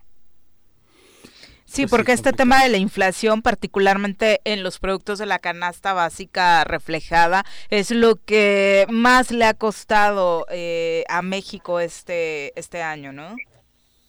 Sí, y la, la solución estructural es la parte productiva. Eh, nosotros estamos viendo que de los últimos 35 años, o sea, si, quisiéramos eh, criticar un poco al gobierno actual, el cual critica tanto al neoliberalismo, pues el mecanismo que él ocupa para controlar la inflación es el mismo que el neoliberalismo, es decir, vía monetaria a través de la tasa de interés. Eh, lo que debe de hacerse, si realmente se asume una postura diferente al neoliberalismo, es fortalecer el mercado interno para lograr producir lo que necesitamos y dejar de depender del exterior, lo cual todavía estamos muy lejos de que eso suceda. Y en la medida en que eso pase, estructuralmente estaremos atacando a la inflación y eso mejorará el tipo de cambio y eso mejorará el poder adquisitivo de manera indirecta de las personas. Entonces, el remedio estaría, si nos, no nos queremos esperar a que eso suceda por parte del gobierno federal, es en lo local. Apoyar a los productores locales, apoyar a la empresa del municipio, de nuestra colonia, para que a partir de fortalecerla, podamos ir saneando en el largo plazo este fenómeno de la inflación. Monetariamente siempre estaremos jugando con la tasa de interés, por darle algún término de decir jugar, y estaremos conteniendo la inflación, pero no es lo más recomendable. Lo más recomendable es fortalecer la producción interna, en lo que tenemos capacidades productivas y en lo que somos potencialmente más competitivos. Ahí es donde tenemos que trabajar. Exactamente, Gerardo. Eh, ojalá realmente se tomen las medidas necesarias para que se fortalezcan estos puntos, pueda México darle vuelta a esta situación de crisis económica sí mundial, pero que obviamente acá ya venimos con, con varios problemas muy locales de antaño, ¿no? Sí, de hecho, eh, lo internacional y lo global a veces nada más lo utilizamos como pretexto en la parte local, porque hoy que estamos en vísperas de cambios de gobierno, pues las eh, debemos de revisar esas estrategias de crecimiento y desarrollo desde lo municipal, no lo federal, desde lo municipal, porque está conectado a lo federal. Y a partir de ahí, voltear hacia adentro. Eh, la respuesta está de adentro hacia afuera, no de afuera hacia adentro. Y aunque existe un fenómeno de salud mundial y viene otra situación importante, pues eh, lo tenemos que enfrentar con lo que tenemos y en la medida en que las autoridades puedan ponerse de acuerdo con las empresas y nuevamente retomo antes de cerrar el año con las universidades. Acérquense a las universidades porque ahí hay mucho talento y mucha respuesta podemos encontrar de lo que actualmente nos está sucediendo. Si logramos eslabonar estos eh, eh, y fortalecer la cadena con estos sectores, pues podemos darle respuesta desde adentro no de afuera. Exacto, y qué bueno que pone sobre la mesa el tema de los municipios, ¿no? Porque justo fue el gran punto de discusión en el presupuesto 2022 que terminó por no aprobarse el fortalecimiento de las finanzas municipales y que tiene que darse sí o sí. Hoy vemos el quebranto, el desempleo que se genera y que hoy mismo tenemos manifestaciones en la ciudad por esa situación, la falta de servicios públicos en muchos municipios, el conflicto por los laudos. La verdad es que si las finanzas municipales municipales no están sanas, difícilmente podemos eh, mejorar, sobre todo teniendo un ejecutivo estatal que está prácticamente siendo omiso en todas las eh, competencias que le tocan. Es correcto, Viri. Viene un problema para el siguiente año en términos financieros trascendente porque estás trabajando prácticamente con el mismo presupuesto de hace tres o hasta seis años cuando las necesidades se han incrementado por parte de los usuarios en los servicios y en la atención y en algunas ocasiones en dependencias ni siquiera se ha incrementado la inflación. Y crece la nómina, que es uno de los gastos eh, del gasto corriente de las dependencias, es el 80 o hasta el 90% de lo que se ocupa del presupuesto.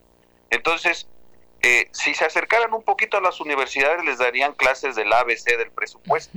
No puedes tener un mismo presupuesto cuando se están incrementando tus responsabilidades.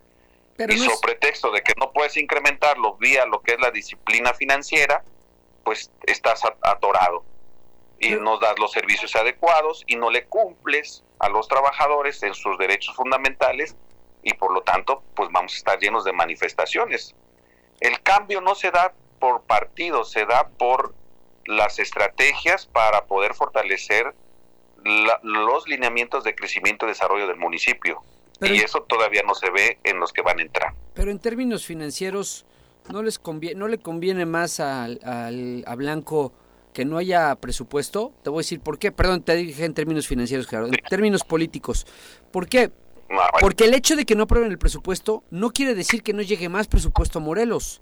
Lo único que no tiene es una etiqueta por parte de los diputados de dónde debe aplicarlo. Pero no no hay no no no se detiene el flujo financiero. Este estos famosos dos mil millones más que supuestamente llegaron llegarán. Lo que lo que le da la ingobernabilidad a Blanco es la capacidad de ponerlos donde él quiera, porque como no hubo y él tiene una cláusula que le permite transferencias sin aprobación del Congreso, pues nada más le da discrecionalidad, ¿no? Desafortunadamente sí, mi estimado Paco, y un gusto saludarte. Igual, mijera. Este, sí, eh, la situación es qué hacen los ciudadanos y qué hacemos las familias en general para que eso no suceda, porque no estamos tan informados, que es la única manera de darle vuelta a una decisión unilateral. Eh, sin duda, eh, tiene el sartén por el mango, pero hay muchas necesidades, muchas necesidades básicas que se debe cubrir con el presupuesto pero al controlarlo de manera unilateral, porque no hay presión, la presión que encontramos de la oposición es simplemente para cubrir ciertos intereses, pero a esa oposición se le olvida a quienes están representando. Y nosotros que estamos siendo representados somos los que tenemos que exigir. Y una de las vías son las universidades. Yo vuelvo a insistir, ahí hay investigación y eso es muy lento, va a ser muy lento porque no hay conciencia plena, mi estimado Paco. Aquí tendrían que ser los actores directos y esos, eh, si están conscientes, pues por lo menos están cuidando otros intereses menos el interés público. Desafortunadamente. Esa es la realidad de Morelos. Al no ponerse de acuerdo. exacto. Muchas gracias, Gerardo por la comunicación. Muy buenos días. Un Cuídate, Estás bien. Estás muy bien, hasta luego. Un abrazo. Hasta luego, un abrazo y feliz año. feliz año, que tengas un excelente 2022. Muy amables, gracias, cuídense mucho. Hasta luego.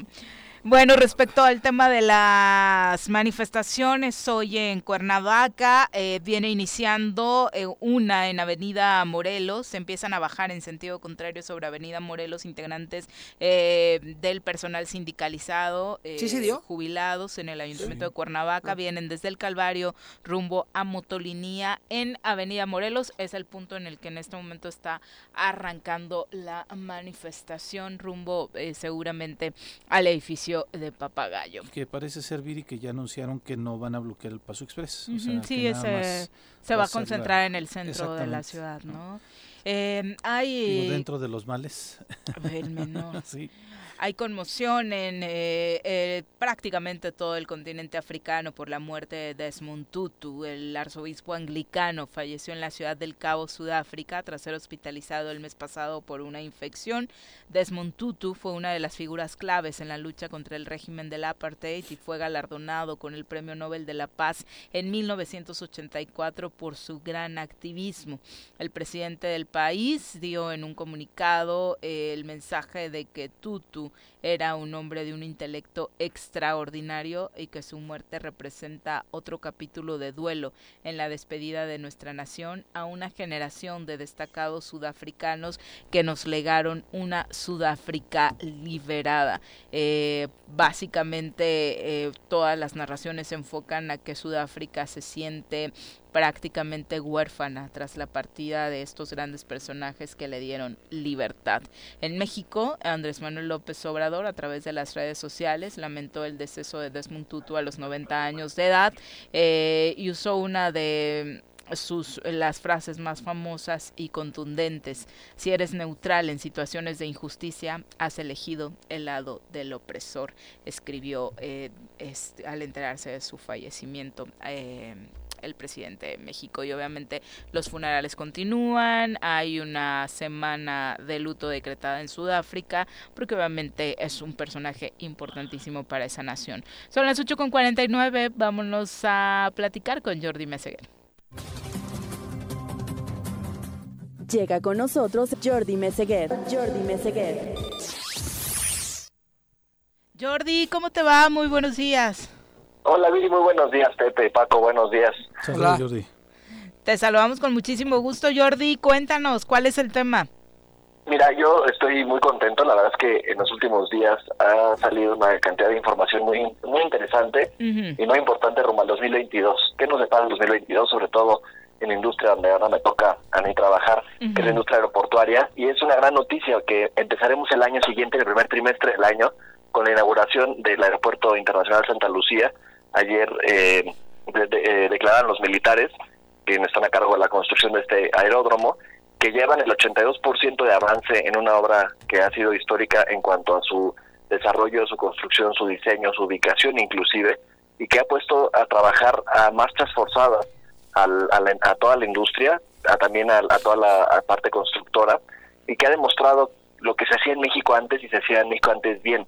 Las obras se hacen en tiempo, a costo, y con ingeniería mexicana y eso se puede hacer. Y durante muchos años olvidamos que se podía hacer eso y fuimos más bien dependiendo de empresas extranjeras, de ingeniería extranjera, obras a sobrecosto, obras largas, obras que nunca terminaban a tiempo y de repente nos mostraron que se puede que se puede eso, que se puede regresar y se puede tener una obra de calidad mundial reconocida no solamente por por los nacionales, sino por gente como Peter Cerda de la IATA de la Asociación de, de, Aerolíneas a nivel internacional que reconocen que Santa Lucía es un aeropuerto de clase mundial y que será un aeropuerto de clase mundial. Se está trabajando a marchas forzadas igualmente en el rediseño del espacio aéreo para permitir que la, llegada de los vuelos. Estoy seguro que el 21 de marzo vamos a llegar a un aeropuerto eh, conectado, con, con conectividad terrestre, para poder llegar y salir del aeropuerto, conectado también vía aérea con vuelos nacionales de entrada, vuelos cargueros también, y que permitirá poner a México y, resituar a México como, como un destino, como un origen, como un punto de origen destino importantísimo para toda la región Latinoamérica.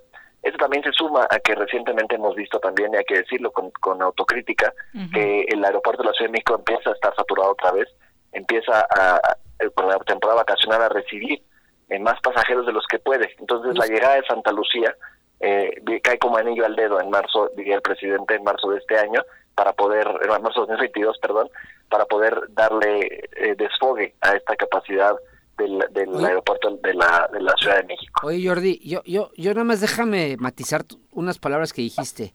No está, lo dijiste bien bonito, no está sobrepasado el aeropuerto. Mm. Es un chiquero es un mm. cochinero, es lo peor que he visto en mi vida. Yo soy usuario de los sistemas aeroportuarios, de no solo en México, sino he tenido la bendición de usar varios. La Terminal 1 del Benito Juárez es el peor aeropuerto que he visto en mi vida. Con esas palabras te las digo.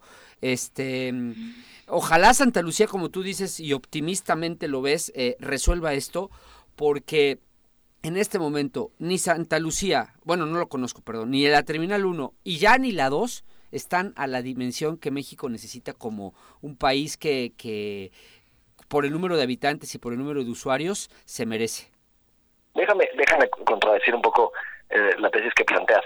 El aeropuerto de la México es una bendición en, a nivel mundial. Es el único aeropuerto de, una ciudad importante como la nuestra, que está en el centro de la ciudad. Eso es malo, cualquier ¿eh? punto del aeropuerto estás a 45 minutos de cualquier parte de la ciudad. Es una bendición eso. Por supuesto que eso ha provocado que la ciudad vaya rodeando al aeropuerto y el aeropuerto no tenga espacio para crecer.